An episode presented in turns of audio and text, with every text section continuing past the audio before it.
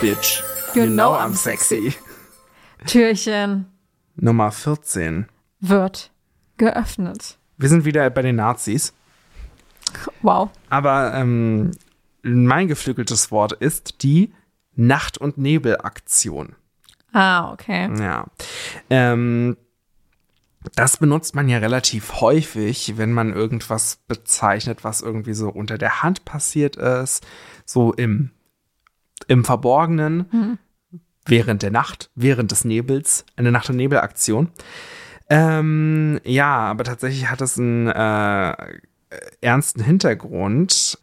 Ähm, bei dieser Nacht- und Nebelaktion oder durch diesen Nacht- und Nebelerlass von Hitler wurden am 12. Dezember 1941 Widerstandskämpfer in den besetzten Gebieten ins Reich überführt. Das ist äh, ohne jede Mitteilung passiert. Die wurden dann hingerichtet oder in Konzentrationslager eingewiesen. Also vielleicht sollte man mal drüber nachdenken, ob man wirklich äh, Sachen als Nacht- und Nebelaktion bezeichnet.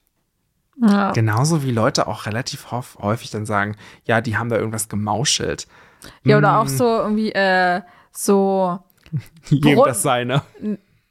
äh, auch so Brunnenvergifterin oder sowas. Das ist eigentlich auch so ein Jüde, also das wurde Ja. auch, was ja also ein bisschen von Matthias Vachapane dann irgendwann mit reingebracht worden ist und halt viele das so aus Witz so sagen. Hm. Aber man halt die sich die Geschichte und also die Bedeutung des Wortes so anguckt, wie es halt benutzt worden ist, sollte man das vielleicht nicht mehr so unbedingt sagen. Aber wir haben in Deutschland ja zum Glück einfach auch gar kein Problem mit Antisemitismus. Nein, Hm. das gibt's doch bei uns nicht. Nee, nee, nee. Der Antisemitismus, den es in Deutschland gibt, der ist ja importiert. Oh, Dabei ist Deutschland doch Exportland. Verstehe ich gar nicht. wow. Naja. Aber wusstest du übrigens in dem Zusammenhang ganz kurz, äh, dass es äh, während des Dritten Reiches in Brandenburg einen Radiosender gab, der auf Arabisch antisemitischen Content oder also ähm, antisemitische Theorien versendet hat, dass man das ähm, in der arabischen Welt hören konnte. Und einer der Hamas-Gründer, meiner Meinung nee, der Hezbollah-Gründer, glaube ich, ähm, Khomeini, wenn ich da gerade richtig informiert bin, ähm, das auch viel gehört hat und das gut fand. What the fuck?